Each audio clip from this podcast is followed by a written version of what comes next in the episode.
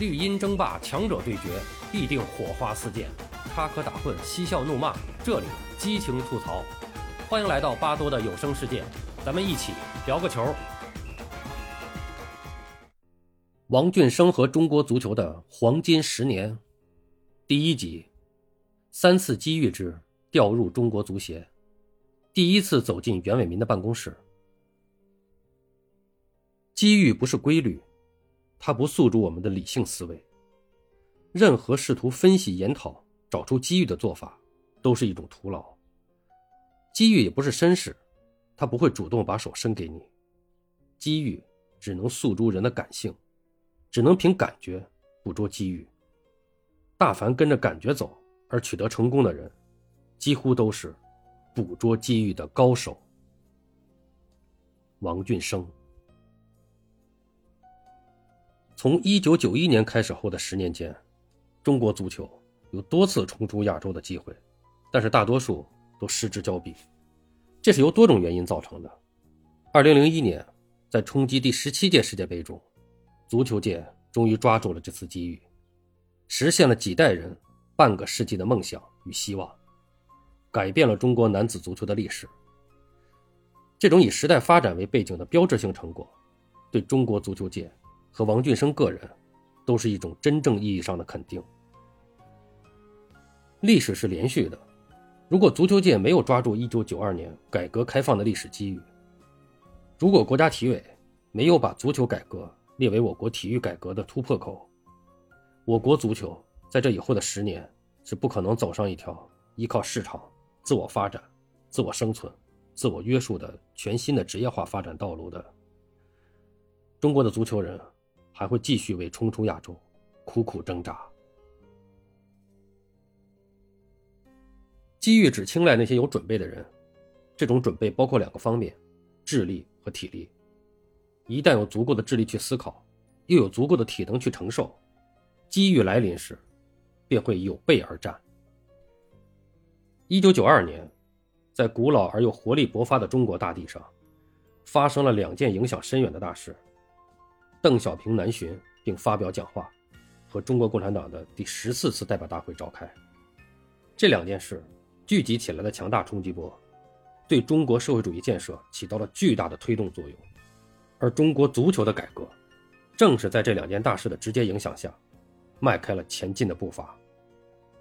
四十三岁的王俊生，也正是在这一特定的历史条件下，走上了中国足球协会常务副主席兼秘书长的岗位。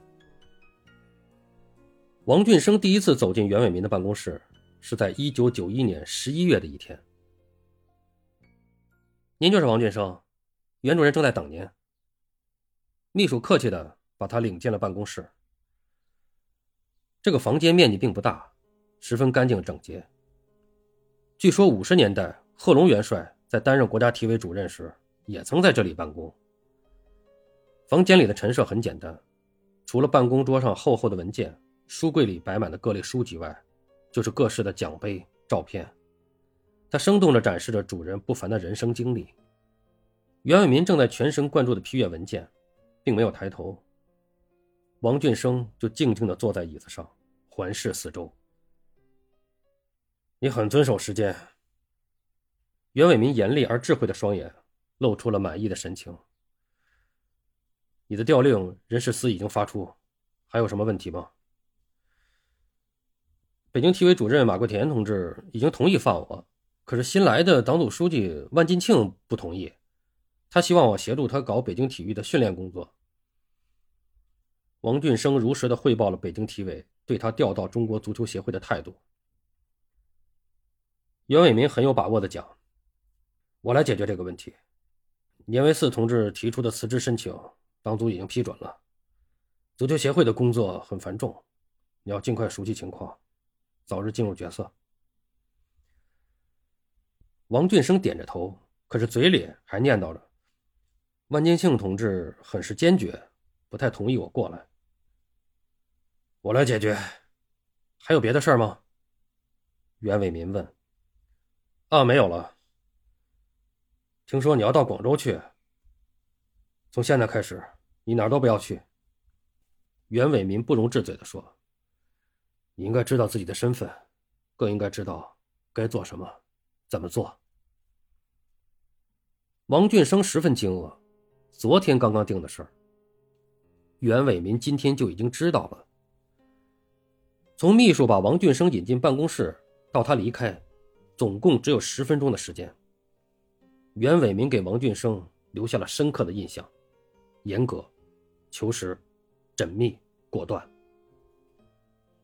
从这一天开始，在以后的十年间，王俊生都是在袁伟民的领导下。进行着繁重而艰苦的工作。王俊生与袁伟民真正相识是在一九九零年二月，在昆明海埂训练基地召开全国足球工作会议期间。当时袁伟民问王俊生：“你是圈内人，对足球比较了解，你谈谈，要改变足球队的作风，有什么好办法？”袁伟民一句话把足球界比较主要的一个问题点了出来。王俊生也明白，他指的是训练作风、比赛作风，包括生活作风。没有优良的作风，运动队怎么能取得好成绩呢？而足球队，尤其是男队，恰恰在这方面十分薄弱。王俊生用最简练的语言做出了回答：一是运动员自己必须真正明白作风的重要作用；二是这个各级的教练员要严格要求；三就是还得有严格的制度保障。四就是要坚持持之以恒。袁伟民点了点头，从他的表情看，基本上对王俊生的回答还是满意的。但其实王俊生也知道，这些话说起来好说，真正实施起来还是有很多困难的，并不轻松。听完袁伟民在最后一天的总结，王俊生认识到自己对足球的理解。尤其是对中国足球的认识，还是相当的肤浅，仅仅是皮毛而已。